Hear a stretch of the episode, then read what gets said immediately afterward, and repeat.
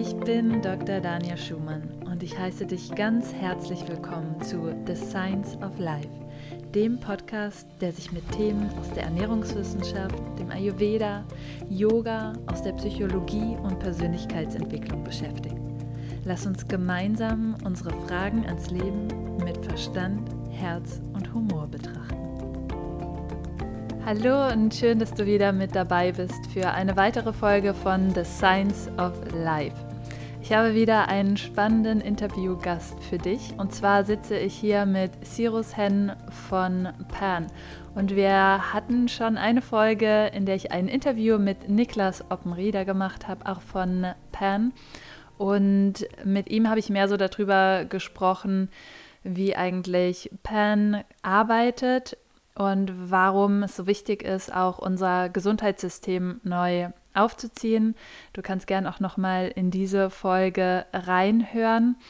Ich habe jetzt aber mit Cyrus das Thema in unsere Ernährung noch mal genauer reinzuschauen. Das bedeutet wirklich in die Inhalte auch von Pan reinzuschauen und das Hauptthema wird heute sein, wie wir vielleicht die Vorteile nutzen können, die uns die Wissenschaft, die Ernährungswissenschaft bietet, wo aber auch Grenzen sind und wo wir vielleicht auch neue Perspektiven brauchen, wie wir Lebensmittel betrachten.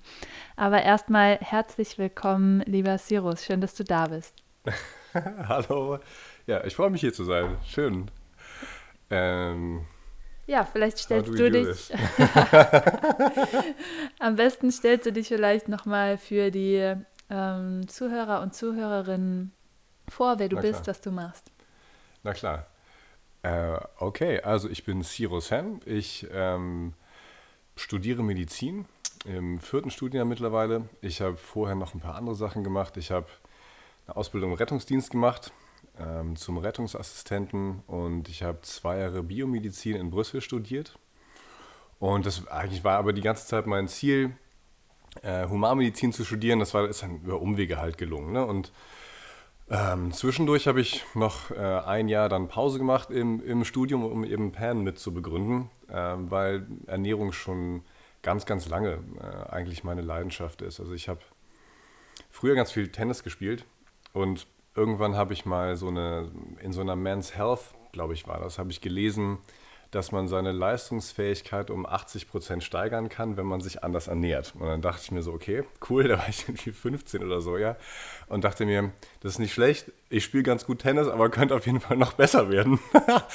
und dann habe ich ganz viel rumprobiert und habe immer, habe eigentlich alles ausprobiert. Ich habe versucht, gar keine Kohlenhydrate zu essen, nur noch Kohlenhydrate zu essen. Also was ist ich, wirklich alles, was mir vor die Flinte gekommen ist, was ich gelesen habe, was ich gehört habe, habe ich einfach mal probiert und umgesetzt und habe so meine Erfahrung mit Ernährung gemacht, habe irgendwie gemerkt, welche, ja, was mir gut tut und nicht so gut tut und ähm, mein Interesse ist aber äh, ungebrochen gewesen, immer über die ganzen Jahre und ähm, dann habe ich irgendwann äh, auf der VegMed 2016 war das, da war so ein, ein, Workshop, wo es darum ging, ob sich vielleicht eine Organisation in Europa gründet, die sich eben mit diesem Thema beschäftigt, mit Ernährung in der Medizin. Ähm, genau, ich, ich habe halt auf dem Weg festgestellt, hey, diese, diese Medizin, an der ich so interessiert bin, die funktioniert eben auch nicht ohne Ernährung. Das ist eigentlich ein total wichtiger Bestandteil. Äh, und ganz viele Leute werden krank dadurch, dass sie sich äh, beso nicht besonders gut ernähren. Äh, und dann habe ich eben glücklicherweise Leute kennengelernt, unter anderem eben den Niklas, äh, den du gerade genannt hast, äh, der jetzt bei PAN unser medizinischer Leiter ist. Ja, ähm, ihn und auch noch andere Leute, die Interesse hatten, das weiter voranzubringen und eben so eine Organisation zu gründen. Und daraus, daraus ist dann PAN entstanden. Ähm, und ich fühle mich da total geehrt und bin total glücklich, dass ich da eben irgendwie mit, mit dabei war, irgendwie glücklicherweise in diesem, in diesem Workshop damals ähm, und dass es jetzt daraus entstanden ist. Ja, und äh, was ich im Moment eben so mache, ich versuche eben, mal, also mein Medizinstudium noch gut zu Ende zu bringen. Jetzt ist es ja nicht mehr ganz so weit. Ich habe es ja hoffentlich bald geschafft. Ähm, und versuche das mit Freude und Spaß zu machen, auch irgendwie da die Sachen mitzunehmen, die ich, die ich gut finde und die, die wichtig für mich sind. Weil ich finde, ich finde, können wir auch drüber reden, vielleicht, wenn das, wenn das interessant ist. Ich finde Schulmedizin super ähm, und, und moderne, moderne Medizin, wie wir sie haben, aber ich finde, sie ist halt dann gut, wo sie wirklich gut arbeiten kann. Also wir können mit Schulmedizin hervorragend äh, akutmedizinisch arbeiten. Wir können Notfälle behandeln. Wir können irgendwie neurochirurgisch Leute operieren, die eine Hirnblutung haben. Also wirklich unfassbar faszinierende Sachen, die mit der Schulmedizin möglich sind, aber wir sind extrem schlecht darin, chronische Erkrankungen zu behandeln. Und ähm, ja, das es wird, ja, es wird in, an ganz, ganz vielen Punkten wird das deutlich. Das wäre jetzt ein nächstes Thema, was wir aufmachen müssten, aber äh, es wird an ganz vielen Punkten deutlich, wir haben super, eine super Medizin, aber wir nutzen sie, glaube ich, nicht so, wie wir sie eigentlich nutzen könnten. Ähm, und deswegen beschäftige ich mich eben so gern mit, mit Lebensstil, also auch für mich selber, für mein Leben und auch für andere Menschen, weil ich möchte, dass es vielen Menschen gut geht und Menschen glücklich sind und wir dann irgendwie eine glücklichere und, äh, und, und friedlichere Gesellschaft haben. Ähm, und Ernährung ist eben das eine Thema, mit dem ich mich eben vielleicht besonders gut auskenne und das Gefühl habe, hey, da habe ich so viel Expertise, da bringt es auch wirklich was, wenn ich darüber rede und da anderen Leuten irgendwie weiterhelfe. Ähm, ja, und das mache ich in, innerhalb von Pan mittlerweile. Also nachdem ich dieses ein Jahr, dieser, dieses ein Jahr äh, mir freigenommen habe vom Studium, bin ich dann wieder zurückgegangen ins Studium und seitdem mache ich dann eben, habe ich halt natürlich weniger Zeit, um was für Pan zu machen, aber ich mache trotzdem weiterhin Sachen äh, bei Pan und für Pan. Ich ähm, habe die letzten ähm, die letzten Semester über habe ich Seminare gehalten. Also das ist ganz, ganz gut gestartet. Ähm, da haben wir an einigen, ähm, also da haben wir ein kleines Team von Leuten, die auch das einfach unfassbar gut organisieren. Also an der Stelle auch ganz, ganz herzlichen Dank, falls das jemand hört, der das mit organisiert. Ist einfach, weil das kann ich nicht gut, aber das, wir haben Leute, die das gut können, das ist total schön. Und dadurch sind wir an ganz vielen Unis mittlerweile untergekommen mit mit Seminaren und die habe ich eben gehalten. Wir hatten da ein Seminar, das wir auch weiterhin halten, auch dieses Semester, das heißt The Power of Nutrition, wo wir generell erstmal darüber sprechen, was kann Ernährung eigentlich? Also da ist mein ganz großes Anliegen, dass wirklich jedem, alle Medizinstudierenden das wenigstens einmal gehört haben.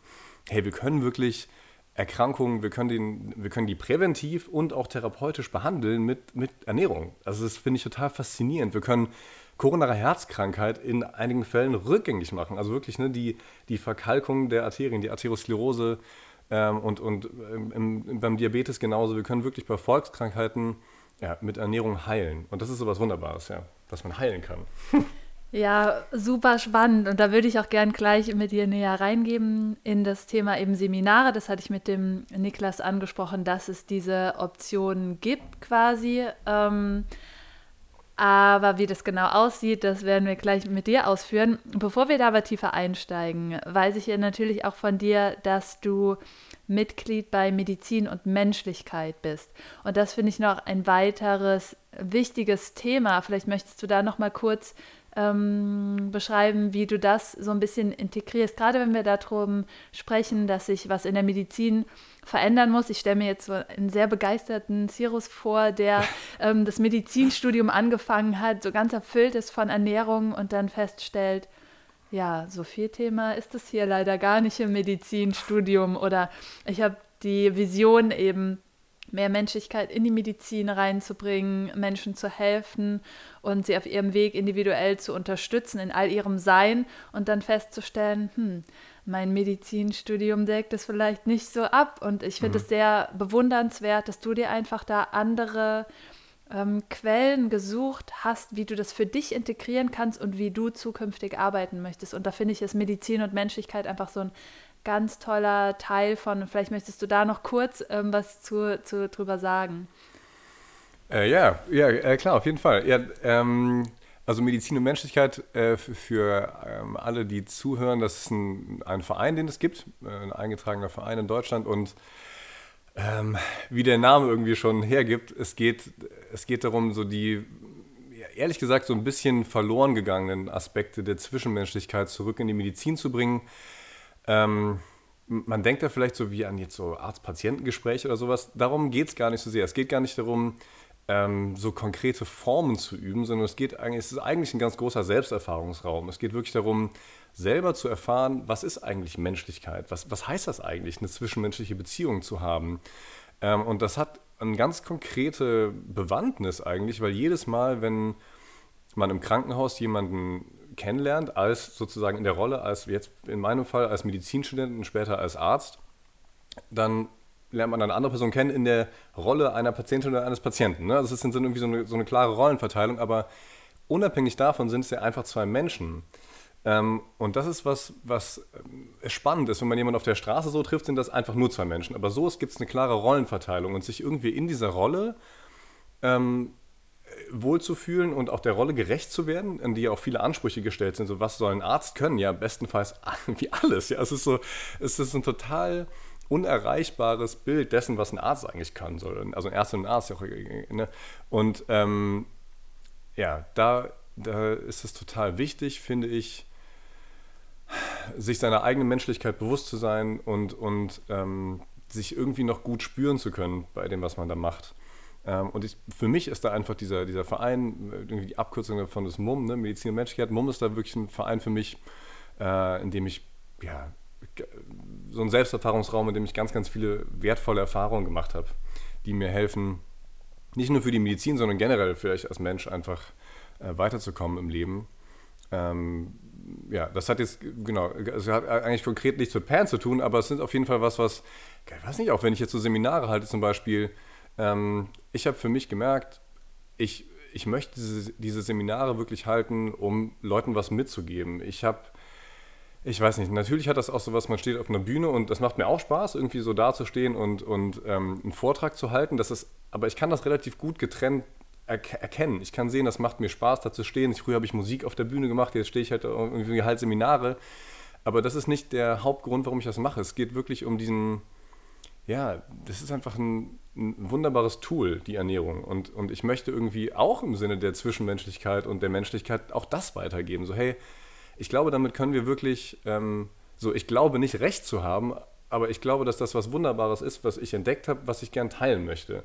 Und so, take it or leave it, aber, aber ich möchte wenigstens, und deswegen ist Pan so wunderbar, weil wir, weil ich merke, dass viele Leute, viele Leute großes Interesse daran haben, wieder einfach eine ganz wunderbare Plattform haben, ähm, dieses Interesse zu teilen und, und, und wissenschaftlichen Diskurs einzuladen. Also nicht wirklich nicht zu sagen, so, hey, so ist es und so, genau so muss es sein und, und wir, haben, ja, wir haben jetzt recht damit, sondern so, hey, guck mal, das geben die wissenschaftlichen Daten her.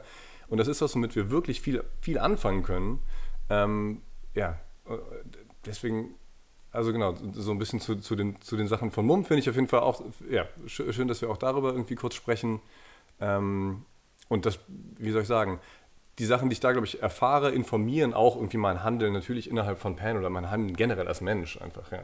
Ja, ja ich denke, das finde ich auch so wichtig ähm, im Bereich ähm, Menschlichkeit quasi, dass eben auch Ernährung muss etwas Menschliches haben und nicht etwas, was ähm, konkret nach einem Plan abläuft und nach wissenschaftlichen Studien. So funktioniert das Leben nicht und ähm, so funktioniert die Medizin nicht, so funktioniert eine gesunde Ernährung für mich auch nicht. Und deswegen finde ich auch die Arbeit von Mumm, die eben da auch nochmal Erfahrungsräume kreiert, damit wir das Wissen überhaupt verdauen können und einordnen mhm. können und menschlich machen können, so wichtig. Deswegen, ähm, ja, genau, für alle, die, die jetzt vielleicht Medizin studieren oder auch als Ärzte, Ärztin praktizieren, vielleicht ist das nochmal ähm, eine schöne Sache. Ich werde es auch in den Shownotes äh, verlinken. Genau, dann hast du schon was Schönes angesprochen, und zwar, du möchtest Dinge ähm, zugänglich machen. Mhm. Und dann ging es natürlich darum, bei Pern auch die ersten Seminare zu kreieren. Ich weiß, dass wir uns damals auch im, im Vorfeld sehr viele ja. Gedanken darüber gemacht haben, wie wir das gestalten können. Und du hast es jetzt speziell ausgearbeitet und geschaut, ähm, wie kann ich das eigentlich greifbar machen und wie kann ich das so darstellen, dass das einen Bezug hat, dass das interessant ist für die Menschen und vor allen Dingen, wie du schon so schön sagst, dass es eben einlädt zu diesem ähm, Diskurs darüber. Und da würde ich jetzt gern mit dir tiefer einsteigen, eben wie du das gestaltet hast und wie du das Seminar quasi aufgezogen hast. Weil es ging erstmal um ein sehr banales Thema, so allgemein gesunde Ernährung. Das ist ja schon mhm. so breit, wie es hoch ist. Mhm. Und ähm, man fängt ja meistens mit den Makronährstoffen an und ja. du wolltest natürlich auch nicht, es ist auch schwer, das zu transportieren, das nicht langweilig gestalten. Ähm, vielleicht nimmst du uns da mal so ein bisschen mit, was für mhm. dich eben gesunde Ernährung äh, bedeutet und eben auch zu schauen, wo hat das Ganze Hand und Fuß auf der wissenschaftlichen Ebene. Mhm. okay, sehr umfassende. Ähm, okay, ich, also alles klar, ja, cool. Das ist ein, ein, schönes Thema. Gute Frage auch. Also, wir haben mittlerweile jetzt zwei Seminare. Das erste, dieses Power of Nutrition, das war, wo, wo wir uns damals auch ausgetauscht haben und ne, generell die Überlegung ja auch war, wie kann man Ernährung überhaupt so gestalten? Und wie kann man das Thema so gestalten, dass das für Leute interessant ist? Und wie kann man das auch speziell so gestalten, dass es auch für Medizinerinnen und Mediziner interessant ist? Ne? Ähm, und bei Power of Nutrition haben wir das so gemacht, dass wir, ja, genau, das haben wir irgendwie so ein bisschen im Endeffekt dreigeteilt. Also epidemiologisch, was heißt das eigentlich? Was, warum ist Ernährung eigentlich wichtig? Was für einen Einfluss hat Ernährung dann? Daten von der WHO. Wir wissen also, wirklich von den größten Organisationen weltweit. Es gibt ja diese Global Burden of Disease Study, vielleicht sagt das der ein oder anderen was. Ähm, die größten Daten, die wir haben, die größten Datensätze, die es gibt, zeigen einfach, dass Ernährung der wichtigste Faktor in der Entstehung von Erkrankungen ist. Es ist mittlerweile sterben mehr Leute daran, dass sie sich schlecht ernähren als am Rauchen. Also es, und da geht es nicht um Unterernährung. Malnutrition, wie das da in der, in der Studie heißt, ist ein einzelner Punkt. Äh, und es sind tatsächlich mehr Leute, die durch Dietary Risks sterben. Also dadurch werden mehr Erkrankungen ausgelöst und es zieht mehr Tode nach sich als Rauchen. Und genau, und diese Sachen haben wir erstmal dargestellt, dass das so ist, ist ja erstmal total faszinierend. Mhm. Allen ist klar, Rauchen ist total ungesund. Das, und dann ist immer noch freigestellt, ob man es macht oder nicht. Ne? Es geht gar nicht darum, Leute zu beschneiden und irgendwelchen Dingen, sondern es geht erstmal darum, zu zeigen, das ist so. Ernährung ist, das ist wahrscheinlich die wichtigste Verhaltensweise, die wir ändern können auf jeden Fall eine der wichtigsten. Die Zahlen würden eher darauf hindeuten, vielleicht sogar die wichtigste. Ähm, das haben wir erstmal dargestellt. Dann haben wir dargestellt, es gibt auch klinische Evidenz. Ne? Es gibt ähm, einfach Daten, die zeigen, dass wir ähm, mit Ernährung wirklich auch in randomisiert kontrollierten Studien, so wir können Diabetes behandeln, wir können koronare Herzkrankheit behandeln, wir können epigenetisch Dinge in unserem Körper verändern, sodass die Wahrscheinlichkeit sehr viel geringer wird, Krebs zu kriegen zum Beispiel. Also wirklich die größten Volkskrankheiten, die wir haben, sind massiv durch das beeinflussbar, was wir essen. Das haben wir dann dargestellt.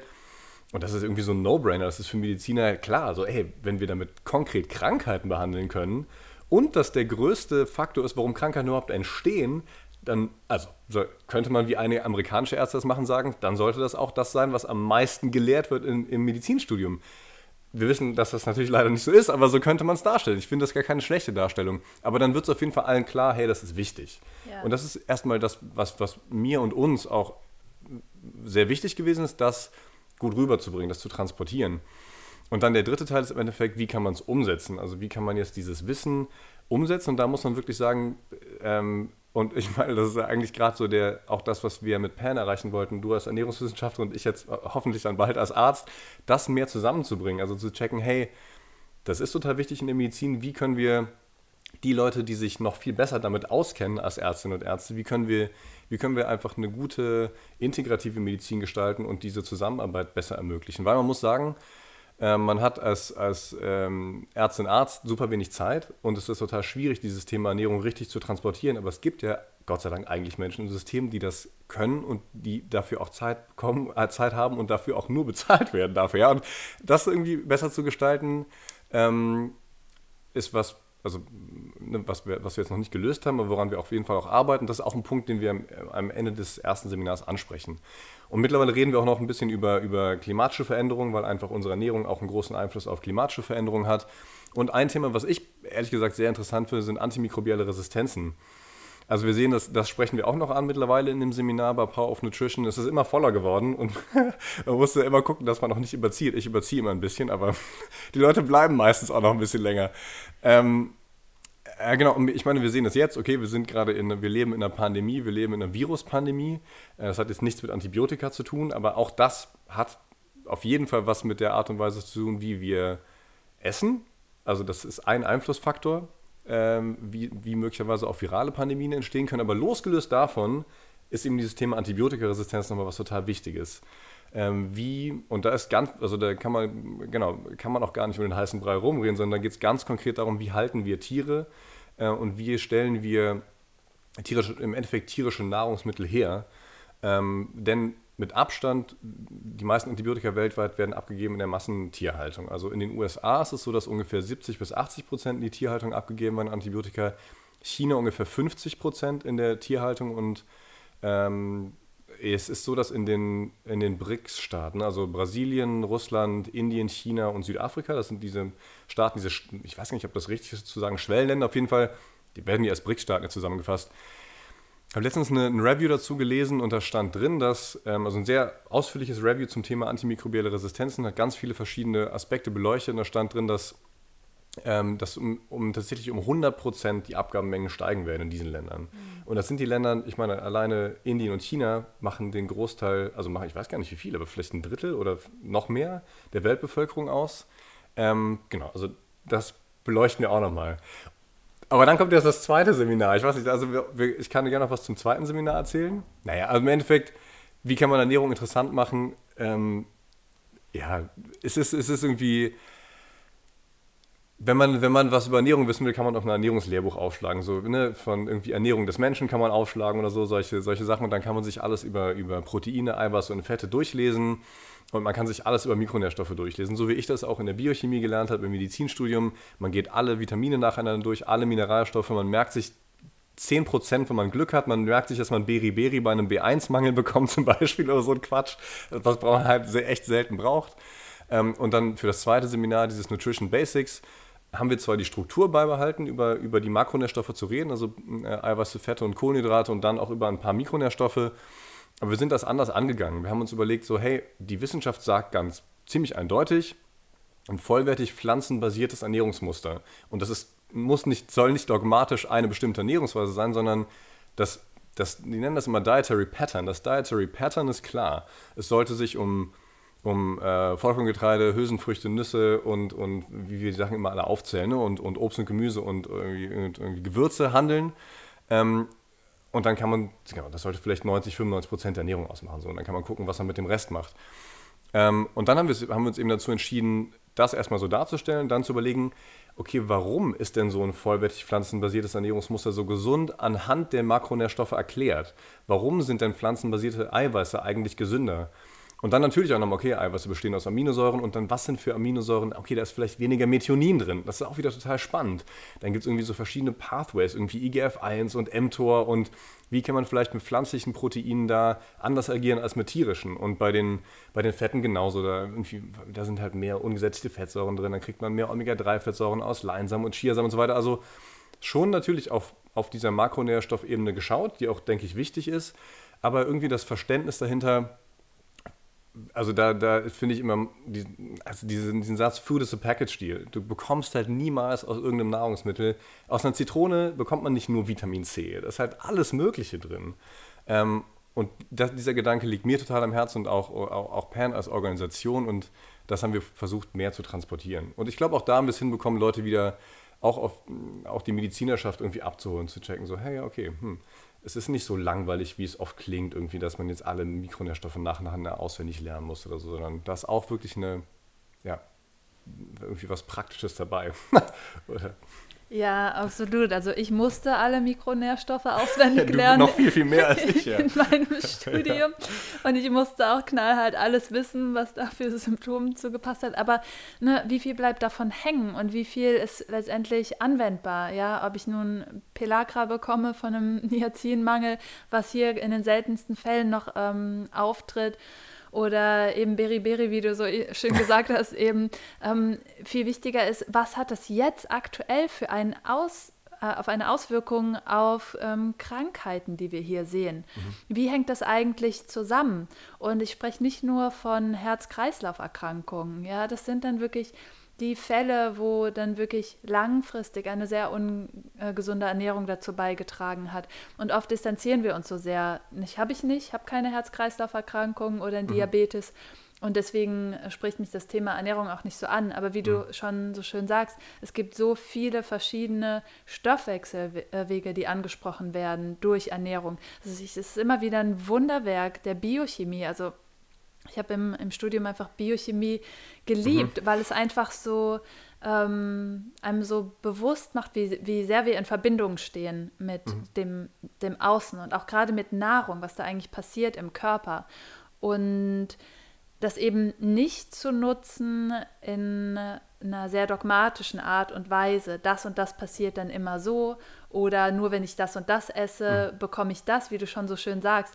Food is a package deal, ja. ja. Also das ist wirklich so, dass da so viele verschiedene Stoffe mit drin sind und nur weil die Nuss ähm, Fette hat, heißt es nicht, dass ich davon zunehme. Mhm. Da gibt es auch Studien zu, dass genau das eben nicht passiert, Ja, ja. weil es eben so ein Package-Deal ist mit so vielen coolen anderen Sachen, die Genau. noch da mit drin stecken ähm, in der Nuss oder beziehungsweise nochmal ganz bestimmte Fette, die irgendwas bewirken. Und das ist mir sehr wichtig, eben das anzuschauen. Und ich finde, man lernt Lebensmittel dadurch auch sehr lieben, weil man eben nicht nur in gut und schlecht unterteilt, sondern eben eine komplexe Struktur, wie wenn ich einen Menschen habe, den ich sehr gern mag, dann ist es ein ganz großes Package, was da kommt. Und da sind verschiedene Dinge drin und verschiedene Facetten. Und genauso ist es ähm, bei Lebensmitteln und Ernährung auch. Und ähm, ich finde, das hast du sehr schön gesagt. Ähm, wie würdest du sagen, können wir eben nochmal mehr diese Wertschätzung dafür bekommen? Also im Ayurveda, ähm, außer den Nährstoffen, ist ja noch viel mehr eine Wirkung von einem Lebensmittel im Vordergrund. Das heißt, wie fühle ich mich eigentlich danach? Fühle ich mich warm? Fühle ich mich kalt? Hat mir das gut getan? Hat mir es nicht so gut? Erdet mich das? Ähm, gibt mir das Energie? Ähm, das lasse ich jetzt mal so ein bisschen beiseite. Es sind ähm, sicherlich nochmal Themen, aber die sich trotzdem vielleicht auch biochemisch so ein bisschen erklären lassen. Wo sagst du, können wir jetzt hier wirklich konkret Ergebnisse nutzen oder eben sagen, ich kann Lebensmittel für mich ähm, konkreter, gezielter einsetzen? Und du hast ja da selber auch sehr viel ausprobiert. Ne? Das finde ich auch sehr, sehr ja. spannend, das einfach mal selber an, am eigenen Körper auszuprobieren.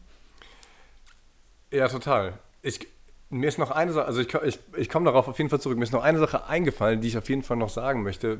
So, als, als, du gerade, als du gerade gesprochen hast mit dem Gedanken, mit dem, glaube ich, fast alle Leute durch die Gegend laufen, die gesund sind. Ähm, ja, mich interessiert das nicht, wenn es um koronare Herzkrankheit oder irgendwie Herzkrankheiten geht oder um Diabetes. Da ist was, da ist ein ganz spannender, ähm, da, da steckt was ganz Spannendes uns, unseres Bewusstseins dahinter.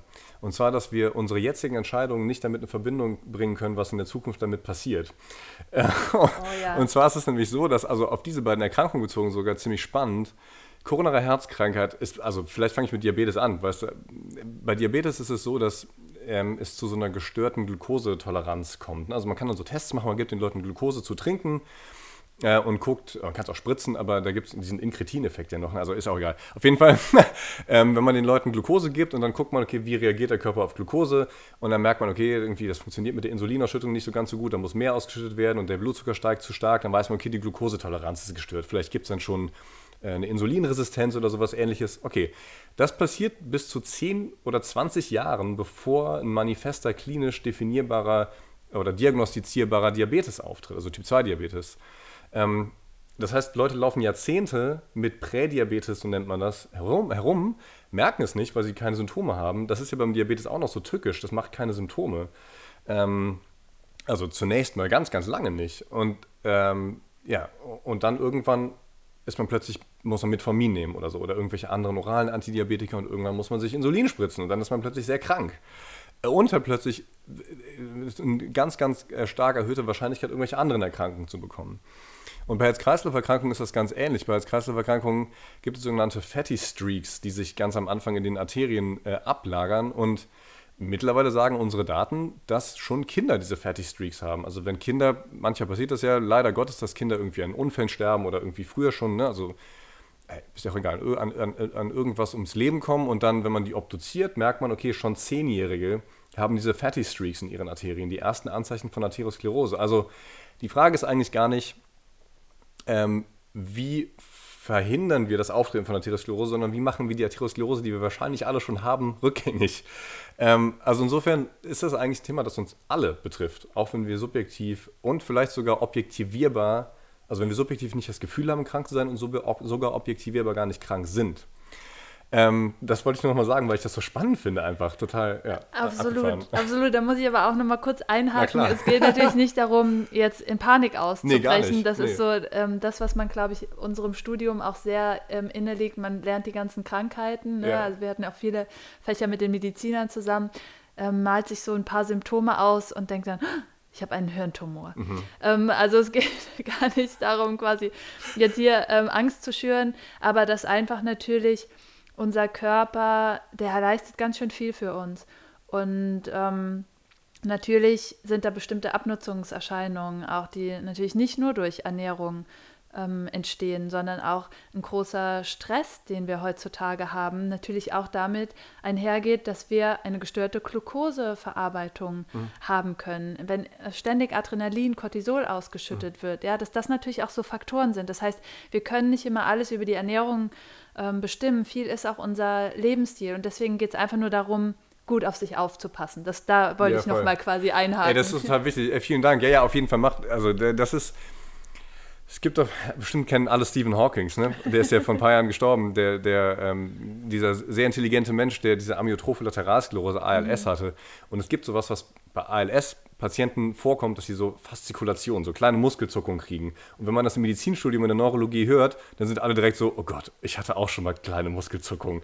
Und dann sagen immer die Neurologen, und das ist natürlich total gut, deswegen vielen Dank für den Hinweis, nur weil sie Muskelzuckungen haben, haben sie keine ALS. Also echt immer erstmal das Offensichtliche, okay, ich bin vielleicht, was ist, ich bin müde und habe jetzt, dann habe ich keinen Diabetes, sondern ich habe vielleicht einfach schlecht geschlafen oder so. Und also ähm, genau, äh, da irgendwie gesund drüber nachzudenken, ja, man, man will irgendwie gut zu sich sein und, und, und sich gut ernähren und einen guten Lebensstil haben, aber da irgendwie so neurotisch drüber zu werden und dann keinen Spaß mehr am Leben zu haben, bringt auch niemandem was. Ja, auf jeden Fall. und aber zu dem anderen Punkt, den du eigentlich, die Frage, die du mir eigentlich gestellt hast, die ich noch nicht beantwortet habe, ähm, also da rede ich so ein bisschen äh, vielleicht aus meiner persönlichen Erfahrung, weil ich dazu auch einfach keine Daten kenne. Ich kenne mich mit, ich beschäftige mich in letzter Zeit eigentlich viel mit so Public Health Ideen. Wie, krieg, wie kriegt man Leute im breiten Spektrum gesund? Und du beschäftigst dich auch total, also ganz viel auch damit, wie, wie, wie läuft das individualisiert eigentlich so wirklich ab. Und das finde ich total spannend. Ich, es gibt halt nur auch wenig Daten dazu. Ne? Ich weiß nicht, ob du, da, ob du da eine andere Ansicht hast, aber so wie ich das bis jetzt überblicke, gibt es da zu wenig, weil das einfach total schwierig ist, das wissenschaftlich zu prüfen. Ja, dazu bräuchte man vielleicht, weiß nicht, mit eineigen Zwillingen könnte man vielleicht Studien machen und könnte dann diesen, diese genetischen Faktoren mit rausnehmen oder so. Ne? Also, das haben wir sogar gemacht ja. in meiner Arbeit, als ich am Deutschen Institut für Ernährungsforschung gearbeitet habe, haben wir eine große Zwillingsstudie ja, ah, okay. ähm, gehabt und haben eben geguckt, wie sich die einzelnen Nährstoffe im Stoffwechsel von den Zwillingen eigentlich auswirken. Spannend. Sehr spannend, ja. Ja, ja, mega cool, aber, aber das ist halt mit einem großen Aufwand verbunden. Also so Zwillingsstudien sind super, aber ja. es gibt, es ist halt schwierig, einfach eineige Zwillinge zusammenzubekommen und dann gute wissenschaftliche Rahmenbedingungen zu schaffen. Aber ja, voll cool. Das ist sehr spannend, das wusste ich gar nicht, dass ihr das gemacht habt. Ja. Ähm, aber genau, deswegen zu dem Thema, wie kann, man, wie kann man bestimmte Nahrungsmittel oder bestimmte Nährstoffe für sich einsetzen. Hm, ich habe immer so das Gefühl, dass es also zumindest war meine Erfahrung so, dass ich eigentlich gar nicht so genau wusste, was bestimmte Nahrungsmittel mit mir machen, bis ich nicht eine bestimmte Sensibilisierung äh, herbeigeführt hatte. Und ich habe das Gefühl, wenn ich, also, oder die Rückmeldung, das ist nicht nur ein Gefühl, sondern die Rückmeldung bekomme ich auch mit von Leuten, die ich so ein bisschen mal in Ernährung, ich habe ja auch eine Ausbildung zum Ernährungsberater gemacht über, über, diese, über das ILS, dann dieses Institut für Lernsysteme. Ähm, und wenn ich dann mal Leute ein bisschen in Ernährung berate, dann bekomme ich auch diese Rückmeldung, dass eine Sensibilisierung stattfindet, dass sie mehr merken, ah, okay, ich habe jetzt irgendwie morgens ein Müsli mit Blaubeeren gegessen, dann fühle ich mich ganz anders, als wenn ich mir morgens ein Käsebrot oder ein Schinkenbrot reinziehe. Und ich glaube, diese Erfahrungswerte sind einfach nichts zu ersetzen. Also ja. man kann so viele, ich lese, und, und ich weiß, wir haben uns schon oft darüber unterhalten, ich weiß, du machst das auch gerne, Daten zu lesen und Studien zu lesen macht total Spaß. Vor allen Dingen, wenn man sich dann so viel damit beschäftigt, dass man auch irgendwie versteht, was da drin steht. Ähm, aber genau, für diese individualisierte Herangehensweise, wahrscheinlich nicht nur in Ernährung, aber in allen möglichen Bereichen, aber eben auch bei Ernährung, geht, glaube ich, wirklich nichts über die Erfahrung.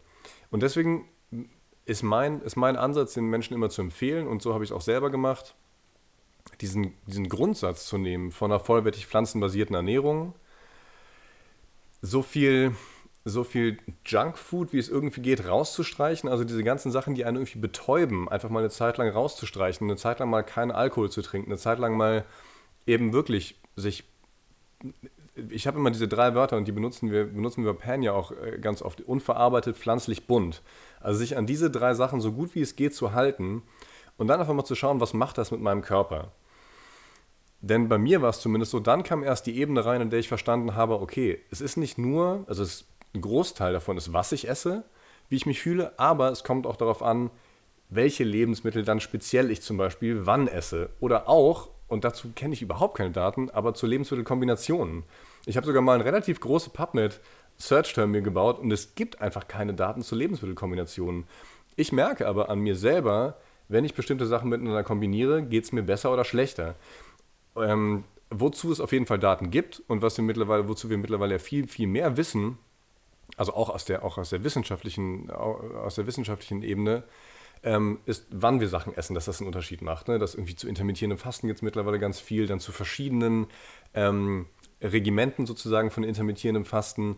Und dann irgendwie, was macht das, wenn ich morgens frühstücke mit mir? Was macht es, wenn ich abends eher mehr esse? Ich meine, wahrscheinlich haben alle schon mal die Erfahrung gemacht, wenn man sich abends total viel Essen reinzieht, dann schläft man schlechter, wacht irgendwie schlechter auf und dann ist irgendwie alles plötzlich unangenehm und der Tag ist anstrengend.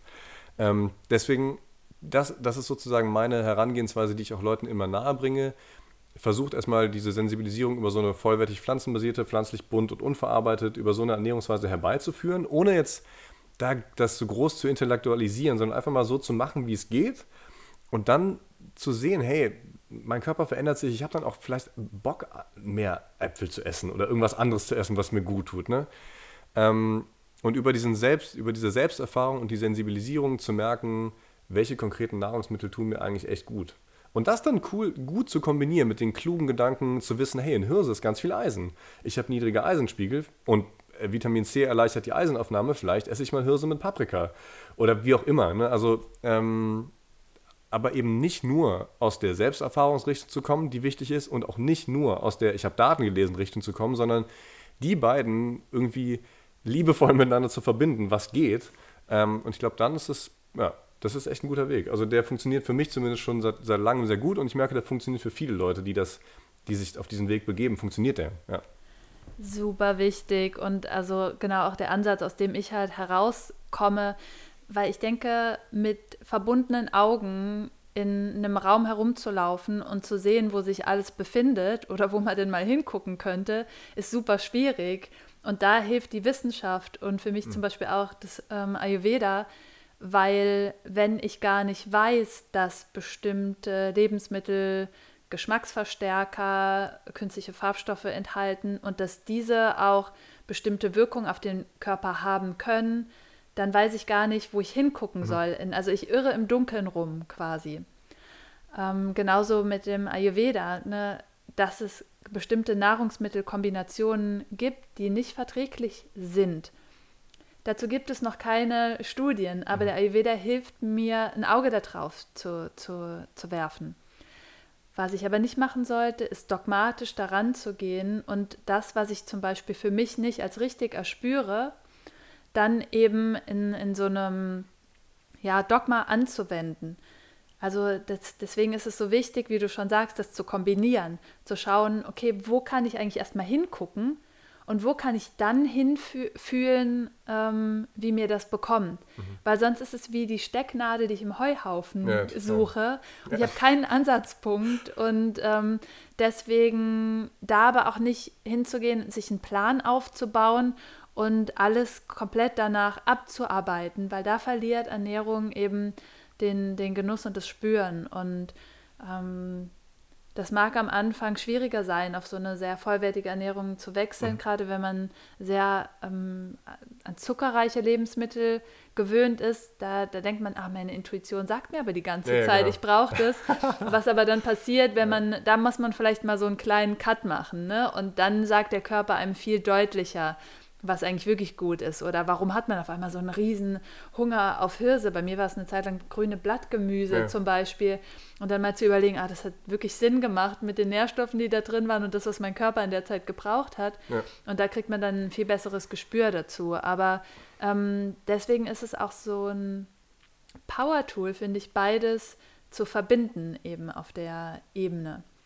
Und jetzt ist natürlich nochmal die Frage, wie erkennen wir überhaupt gute Wissenschaft? Weil da gibt es natürlich auch wieder diese ganzen ähm, ja, schönen Schlagzeilen, die man über Ernährung liest. Und da finde ich es auch immer ganz traurig, was da eigentlich nach oben ploppt, was angeblich wissenschaftliche Basis hat, mhm. aber eben wirklich weit gefehlt ist von ähm, ja, der Wahrheit, was heißt der Wahrheit, aber zumindest von guten, differenzierten Ergebnissen. Mhm. Oh yes, das ist, äh, wie erkennt man gute Wissenschaft, ist natürlich Also ich glaube, es gibt ein paar, also als ich angefangen habe, mich mit Ernährung auf wissenschaftlicher Ebene zu beschäftigen, hatte ich erstmal ehrlich gesagt keine Ahnung von Wissenschaft. Ich habe einfach gedacht, das steht in der Studie und dann ist es so, das ist einfach erstmal so, weil das irgendwo in der Studie steht. Da ist anscheinend irgendwie eine Untersuchung gemacht worden. Das ist natürlich weit gefehlt. Ne? Also vielleicht muss man erstmal den wissenschaftlichen, und du weißt ja wahrscheinlich mehr darüber als ich, aber den wissenschaftlichen Prozess so ein bisschen verstehen, dass es Journals gibt, in denen irgendwas veröffentlicht wird. Es gibt ganz, ganz viele verschiedene Journals also wissenschaftliche ähm, Zeitschriften, in denen irgendwas veröffentlicht wird. Und diese Journals, ähm, genau, haben verschiedene Wichtigkeit, kann man auch ungefähr sagen. Es gibt ja diesen Impact Factor, der aber, dann wird versucht, dann versucht man irgendwie in Zahlen auszudrücken, wie wichtig so ein Journal ist. Das funktioniert auch nicht immer. Also ist aber eine, ist eine ganz, ist schon mal, man versucht das zu objektivieren. Genau, aber ich will nicht zu weit ausholen. Und dann werden, werden äh, irgendwelche Paper, irgendwelche Studien werden in diesen Journals veröffentlicht. Das ist vielleicht erstmal wichtig zu wissen, weil da stehen überall Menschen dahinter. Da stehen Menschen dahinter, die diese Journals machen und Leute, die diese, die diese Paper schreiben. Und es gibt dann in der Wissenschaft so einen, so einen Grundsatz, äh, der, da, der da leider heißt, publish or perish. Ne? Also entweder du publizierst oder du gehst unter. Das vielleicht erstmal so als Grundlage. Um erstmal, Wissenschaft ist super, aber ich finde, das ist eine äh, Herangehensweise, mit der man Wissenschaft immer betrachten sollte. Das ist niemals die Wahrheit ist, die da drin steht, sondern es ist ein Beitrag zur Objektivierung der Realität, die wir als Mensch wahrnehmen. Das ist vielleicht so, vielleicht kann man so erstmal, äh, Sie können uns unsere Arbeits, unser Arbeitstitel. Ja.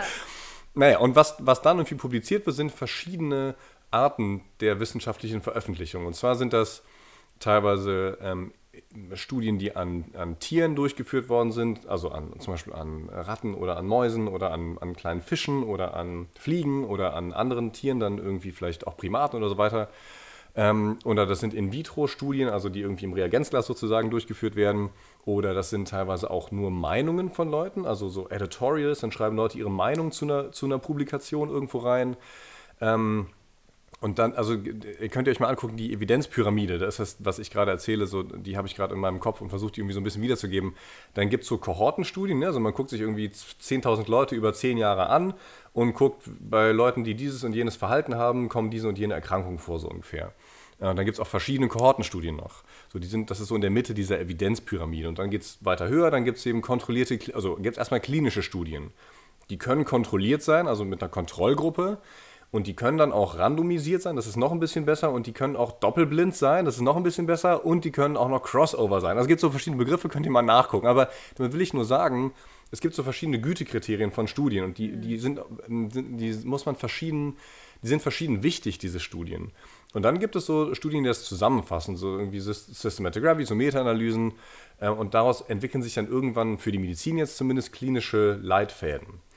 Aber das muss man, finde ich, ist erstmal generell wichtig in der Wissenschaft zu verstehen, dass nicht irgendwas, was irgendwo publiziert wird, also wenn jetzt ein ganz kleines Editorial in irgendeinem obskuren Paper publiziert wird, ist das was anderes, als wenn eine riesen randomisiert kontrollierte Studie im New England Journal of Medicine publiziert wird. Das muss man einfach irgendwie, finde ich, generell erstmal checken an Wissenschaft. Ähm, also und wenn man sich damit ein bisschen beschäftigt, das, das ist sicherlich das ist sicherlich gut und wichtig, um das besser verstehen zu können. Dann ist, glaube ich, ganz cool, sich ein bisschen mit, ein bisschen zumindest mit Statistik auszukennen, um, um da zu verstehen, was da, was da gemacht wird. Ähm, und ja, in, eben nicht nur, wenn man eine Studie liest, wenn man sich damit beschäftigen möchte, nicht nur dieses Abstract, wo alles zusammengefasst ist, zu lesen und, und die Conclusion, wo es nachher zusammengefasst ist, nochmal, ne? weil da können die Autoren auch rein, so ein bisschen reinschreiben, was sie wollen, sondern eben auch wirklich die Methodik mal zu lesen. Äh, was haben die gemacht? Ähm, weil man da auch feststellt, die machen was anderes, als sie nachher in die Conclusion reinschreiben. Damit, das ist jetzt, das soll sich jetzt auch nicht zu negativ anhören. Ich ich habe nur das Gefühl, dass man ein bisschen so eine Sensibilisierung für Wissenschaft auch, ähm, dass das wichtig ist. Ich persönlich finde Wissenschaft super. Ich finde, das ist ein super Tool, aber wir müssen uns halt der immer, glaube ich, der, der, der menschlichen Fehlbarkeit bewusst sein, die wir haben. Ähm, und nicht mit so einer Arroganz daher ankommen, so, ja, das steht in der Wissenschaft drin. Aber und das sei auch dazu gesagt, es gibt wirklich gute wissenschaftliche Erkenntnisse zu Sachen, die uns eben dahin führen, dass eben so eine vollwertig pflanzenbasierte Ernährung super ist. Wenn sich ein roter Faden über Jahrzehnte durch diese Evidenzpyramide zieht, die immer wieder auf das Gleiche hinweist, dann kann das irgendwann nicht mehr mit dem Zufall hergehen. Das kann auch irgendwann nicht mehr, nicht mehr nur Abschreiben sein, weil das ja auch durch so einen Peer-Review-Prozess geht. Also da gibt es ja auch Kontrollinstanzen in der Wissenschaft. Also deswegen ist die Wissenschaft ja auch cool. Ähm, und wenn sich dann irgendwas wirklich über Jahrzehnte durchzieht wie ein roter Faden, dann kann man irgendwann sagen, so, hey ja, wir sind uns ziemlich sicher, dass das so ist. Ähm, ja, und dann gibt es natürlich noch Conflicts of Interest mit, mit Geldern, die da fließen und so weiter und so fort. Aber ähm, vielleicht das erstmal so mit der Evidenzpyramide und, und ein bisschen die Methodik auch mal lesen. Ja, jetzt denken die meisten wahrscheinlich, wie soll ich das auch noch leisten? Quasi. Aber da gibt es ja andere Leute, die das für einen machen. Genau, und das wollte ich nur noch mal hier aufgreifen quasi. Ähm, ich glaube, das Wichtigste ist eben, da nicht immer allem direkt zu folgen. Das heißt, nur weil eine Studie jetzt dazu rausgekommen ist, muss man nicht sofort glauben, dass das jetzt unbedingt die Wahrheit ist. Da braucht es auch einfach länger, dass dann nochmal Folgestudien ähm, rauskommen. Es ist immer wichtig, dass Ergebnisse replizierbar sind. Ja. Das heißt, es auch andere Arbeitsgruppen, die anhand, deswegen wird ja auch in, soll die Studienmethodik auch so genau dargelegt werden, damit andere Arbeitsgruppen das Experiment nachstellen können und zu den gleichen Ergebnissen im besten Fall kommen können. Ähm, da wird natürlich viel gemauschelt. Wir hatten immer so einen Journal Club an der Charité, wo wir uns gegenseitig Studien vorgestellt haben. Mhm. Und das Beste, ich glaube, mein Lieblingspaper war eine, eine, Studie, die dann auch vom Fokus betitelt wurde, dass ähm, vegetarische Männer mehr Depressionen ja, ja, äh, haben. Ich, ja. Und äh, dann hatte man mal da näher reingeguckt, dass eigentlich ähm, schwangere Frauen yeah, befragt wurden. Genau. Deren Männern hat man aber auch noch schnell so einen Fragebogen für postnatale Depressionen zugeschoben. Yeah. Und dann wurden als Vegetarier diejenigen betitelt, die Wurst aßen. Yeah. Ähm, also es war sehr interessant, da wirklich dann mal genauer reinzugucken. Deswegen nicht alles glauben, was man so liest. Aber wie Cyrus schon gesagt hat, es gibt auf jeden Fall sehr gute wissenschaftliche Erkenntnisse. Da ist es aber noch immer wichtig zu sagen, wir mitteln in der Wissenschaft.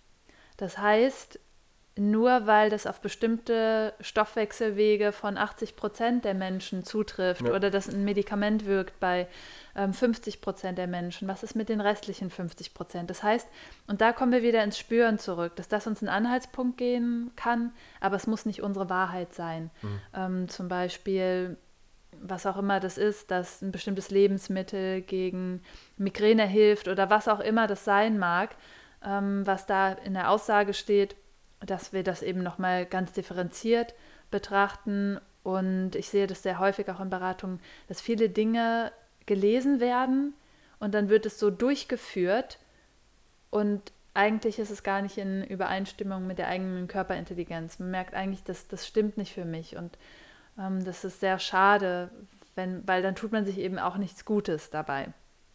Ähm, wo wir vielleicht auch vorsichtig sein müssen, sind so bestimmte Aussagen, so populärwissenschaftliche Aussagen. Ähm, Vielleicht kommen wir noch mal ganz kurz darauf zu sprechen, auf deine letzte Recherche auch zu ähm, dem Thema Kokosöl. Ja. Und äh, das war sehr groß in den Medien. Im letzten Jahr war das, glaube ich, oder vorletztes Jahr, wo eine Professorin ah ja, eben auch also, diese, ja. dieses Video veröffentlicht hat. Ähm, um Kokosöl ranken sich sehr viele Mythen und ähm, da finde ich es auch noch mal interessant, das eben zu betrachten aus einer Sichtweise, von wo aus schauen wir eigentlich? Schauen wir darauf, wie Kokosöl sich auf das Risiko für koronare Herzerkrankungen auswirkt? Schauen wir darauf, wie Kokosöl sich auf einen gesunden Menschen auswirkt? Schauen wir darauf auf eine Studie, wo vielleicht extrem hohe Mengen an Kokosöl zugeführt wurden. Mhm. Ähm, vielleicht magst du uns noch mal so einen kleinen Einblick geben, was du da aufgearbeitet hast, jetzt auch für einen Beitrag für Pan. Ja, ähm, ja, auf jeden Fall. also Kokosöl, was mich erstmal dazu bewogen hat, mir diese Studie durchzulesen, war, dass Kokosöl einfach so ein Thema ist, zu dem man... Mich irritiert das immer, wenn man zu Sachen unfassbar positive Sachen hört und unfassbar negative Sachen. Also sowas, das polarisiert ja offensichtlich sehr. Diese, diese Professorin, ich weiß nicht mehr, wie sie hieß, aber die hatte ja gesagt, mehrfach in ihrem Vortrag, sehr pointiert, so Kokosöl ist das reine, das pure Gift, hat sie es, glaube ich, genannt, mhm. ne? Und musste sich dann nachher, hat dann auch Stellung dazu bezogen, hat das auch, glaube ich, ein bisschen, ein bisschen zurückgezogen, diese Aussage, und hat gesagt, das sei nur im, im Eifer des Gefechts so ungefähr gewesen. Ähm, und dann gibt es andere Leute, die eben sagen, hey, Kokosöl ist das gesundeste Fett auf der Welt. Du kannst damit so, du kannst damit, nicht, am besten schmierst du es in die Haare, ins Gesicht und isst davon so viel, wie du kannst so ungefähr. Und meine Feststellung jetzt zumindest nach der wissenschaftlichen Betrachtung davon ist, dass keins von beidem der Fall ist. Mhm. Ähm, und dass man die Sachen differenziert betrachten sollte und auch Kokosöl differenziert betrachten muss. Und differenzierte Betrachtungen ähm, äh, setzen immer eine Sache voraus. Und zwar, dass man seinen eigenen Bias, also sein, das, was man selber, also, die Weltvorstellung, die man selber hat, dass man zu jeder Zeit, zu jedem Zeitpunkt dazu in der Lage ist, das in Frage zu stellen. Ähm, es gibt in der Wissenschaft diesen Confirmation Bias. Ne? Man sucht das, was man sowieso, man findet das, was man sowieso finden will. Mhm. Ähm, naja, auf jeden Fall habe ich dieses also so ein, so ein Systematic Review und eine Meta-Analyse äh, zu Kokosöl rausgekommen. Ähm, und zwar ging es aber nicht generell um Kokosöl, sondern es ging um kardiovaskuläre Risikofaktoren und Kokosöl.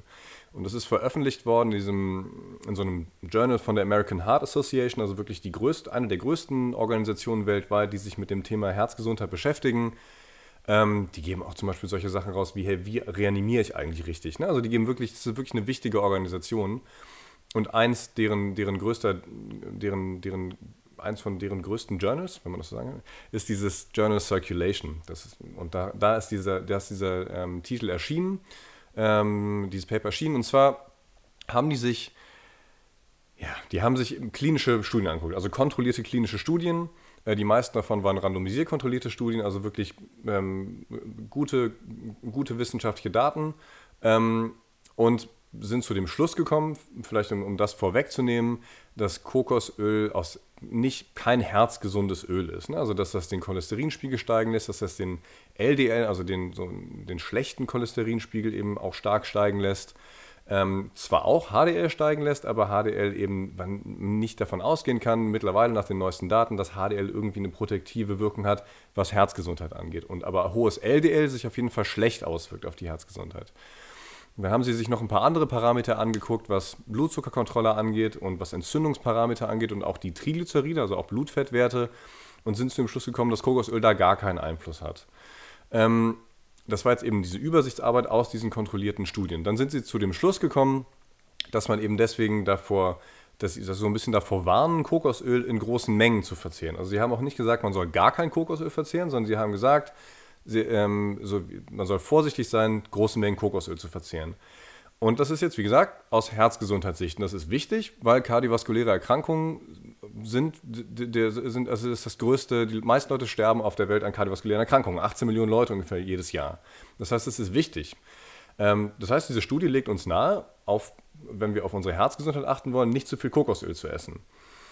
Das ist aber, wie gesagt, wie du gerade schon angesprochen hast, diese, diese Studien, die da mit eingeschlossen worden sind, die hatten bestimmte, ähm, es waren bestimmte Parameter, die in diese Studien übereingestimmt haben. Also diese Studien mussten natürlich alle Aussagen über das Cholesterin geben, die mussten auch alle Aussagen über Triglyceride und die anderen Sachen geben, sonst kann man die ja nicht vergleichen, auch in so einer Meta-Analyse nicht. Mhm.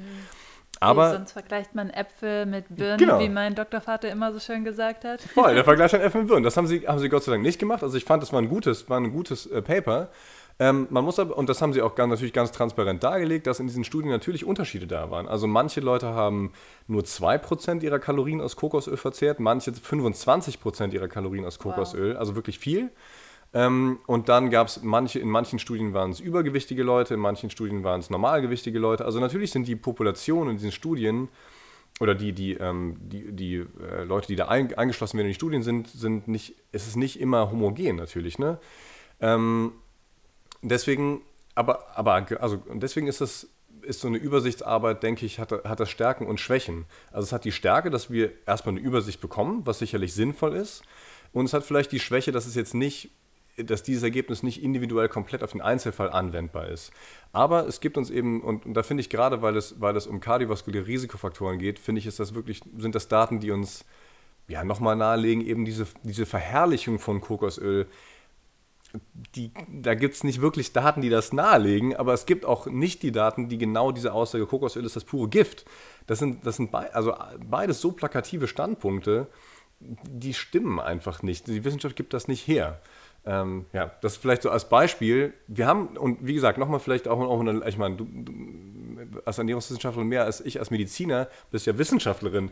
Ähm, und deswegen auch, auch noch, vielleicht nochmal eine Lanze für die Wissenschaft zu brechen. Die Wissenschaft kann echt total wichtige, gute Ergebnisse ähm, ähm, liefern. Ähm, aber wie gesagt, eben immer, wie immer, aufmerksam sein und, ja. äh, und, und nicht einfach alles glauben, was man hört und auch nicht alles glauben, was man selber denkt. Ne? Also. Absolut. Ähm, ich finde es auch ein sehr schöner und runder äh, Schluss für das Gespräch, weil nochmal so, ich glaube, die Essenz von diesem Gespräch so schön sich in dieser Meta-Analyse ja. widerspiegelt. Eben wirklich ähm, Wissenschaft als etwas sehr Tolles zu sehen, was uns Hinweise geben kann und diese Hinweise dann differenziert eben zu betrachten, wie du gesagt hast. Es ist jemand anderes, ob jemand mit ähm, vielleicht einer Familiengeschichte an Herz-Kreislauf-Erkrankung und Übergewicht Kokosöl konsumiert, als eine sehr schlanke Person, die eben sowieso sich schon fettarm mit einer Bandbreite von verschiedenen Fetten ernährt, ja. das eben konsumiert und dass man da wirklich eher sich das rausholt, wo man nochmal individuell Hinweise geben kann oder Empfehlungen rausgeben kann vielleicht für jemanden, der eben dessen Herzgesundheit gefährdet ist oder wo man vielleicht auch mehr absehen kann, weil er noch andere Risikofaktoren aufweist, dass er gefährdet sein könnte. Und so eben auch nicht immer in diese Extreme auszuschlagen. Ähm, super gut oder nicht gut. Wie Paracelsus schon gesagt hat, alles Ding ist Gift. Ja, nur die Dosis macht es ein Ding kein Gift. Mhm. Und sogar Wasser kann ähm, tödlich sein, wenn wir zu viel davon auf einmal trinken. Ja, das heißt wirklich da immer die Augen offen zu halten und ähm, mit einem Bewusstsein da, da drauf zu schauen. Und genau, das ist auch ja, meine Liebe zur Wissenschaft eben, ähm, weil sie da doch eben, wenn man sie verbindet mit anderen Tools, ähm, ja, egal ob das irgendwie ja, Bewusstsein ist, ob das nochmal eine individualisierte Betrachtungsweise ist, ähm, Menschlichkeit in, in verschiedenen Ebenen, in ja, dass das da wirklich einfach eine, eine, einfach ein schönes Werkzeug im Werkzeugkasten ist. So. Ja. Ähm. Das ist auf jeden Fall. Hey, und der Paracelsus, der Paracelsus-Satz ist der Hammer. Ich finde den auch richtig, richtig gut, zu, sich, das, sich das vor Augen zu führen. Ja. Alle, alles, alles kann ein Gift sein. Es kommt darauf an, wie wir das machen. Und da wirklich auch nicht in diese ich habe das Gefühl, manche verfallen Leute bei der Ernährung in so, in so eine neurotische, in so mm. neurotische Verhaltensweise und wirklich, hey, äh, es gibt diesen auf Englisch diesen Satz, oder man kann es auf Deutsch genauso sagen, ähm, Essen um zu leben und nicht Leben um zu essen. Mm. Also, ja, genau. Ja. Und aber auch zu checken, okay, Wasser kann giftig sein, aber erst wenn man wahrscheinlich so sechs Liter auf einmal trinkt und andere Sachen können aber auch schon, also Arsen ist auf jeden Fall sehr viel giftiger als Wasser. Also auch da die Relation, halt einfach gut nachdenken und gut spüren, beides gleichzeitig irgendwie ist und da, sich darin üben. Also ja. mache ich ja auch genauso. Ja, Wunderbar. Cyrus, vielen, vielen Dank für das tolle Gespräch. Danke, dass du da warst und ähm, vielleicht können wir dich ja auch nochmal im Podcast ähm, begrüßen. Es ist immer spannend mit dir und ähm, ja, danke. Ebenso, danke. Das kann ich nur zurückgeben. Und guckt bei Pan vorbei. ich verlinke auch Pan nochmal und ähm, da gibt es auch nochmal viel Input zu den Themen. Ja, vielen Dank. So schön, dass du bei diesem Interview mit dabei warst und ich hoffe, dass du ganz viele spannende Fakten und auch neue Erkenntnisse zum Thema Ernährung und vor allen Dingen Ernährungswissenschaften für dich mitnehmen konntest und natürlich dann auch immer wieder den Bogen zu spannen zum intuitiven Essen. Wenn dir die Folge gefallen hat, würde ich mich sehr freuen, wenn du sie teilst, wenn du den Podcast generell teilst und bewertest. Und das hilft mir natürlich nochmal, diesen Podcast weiter hinauszutragen und mehr Menschen auch damit zu erreichen und hoffentlich zum Thema Ernährung, Yoga und Ayurveda zu inspirieren. Folge mir zum Austausch gerne auf Facebook unter Dr. Daniel Schumann und auf Instagram unter Daniel Schumann und da freue ich mich immer, wenn du die aktuelle Folge kommentierst zu dem jeweiligen Post, so dass wir da gemeinsam nochmal über das Thema uns austauschen können und in Verbindung treten können. Und ich freue mich auch immer, wenn du auf meiner Webseite vorbeischaust. Da findest du nämlich nochmal Anregungen, Rezepte und auch den kostenlosen Newsletter, für den du dich eintragen kannst, sodass du auf allem, bei allem auf dem Laufenden bist. Wenn du mich auf meiner Webseite daniaschumann.com besuchst, dann findest du da auch die Community Nourish Your Life. Das ist meine Community für ein genährtes Leben. Das heißt, ich unterstütze dich dort dein Leben auf verschiedenen Bereichen, auf verschiedenen Ebenen zu nähern. Und zwar indem wir tiefer ins Yoga einsteigen, Ayurveda uns jeden Monat zu einem Fokusthema die Ernährung auch nochmal genauer anschauen. Und natürlich ganz wichtig, dort findest du viele Gleichgesinnte, die diesen Weg mit dir gehen, mit denen du dich austauschen kannst und hast hier einen sicheren Rahmen. Denn diese Community ist nicht über Facebook, sie ist ganz exklusiv ein Bereich nur für Mitglieder. Wenn du lernen möchtest, wie du Menschen ganzheitlich beraten kannst über Ayurveda und auch die Ernährung ganz im Besonderen, dann ist meine Ausbildung zum ganzheitlichen Ayurveda Ernährungscoach vielleicht was für dich. Und da schau gerne auch einmal vorbei auf daniaschumann.com/ausbildung. So schön, dass du hier bist, dass du mit dabei bist mit den Themen. Ich finde den Austausch bei Instagram und auch auf Facebook einfach super wertvoll und ja, schön, dass du hier bist und ich wünsche dir alles Liebe. Namaste.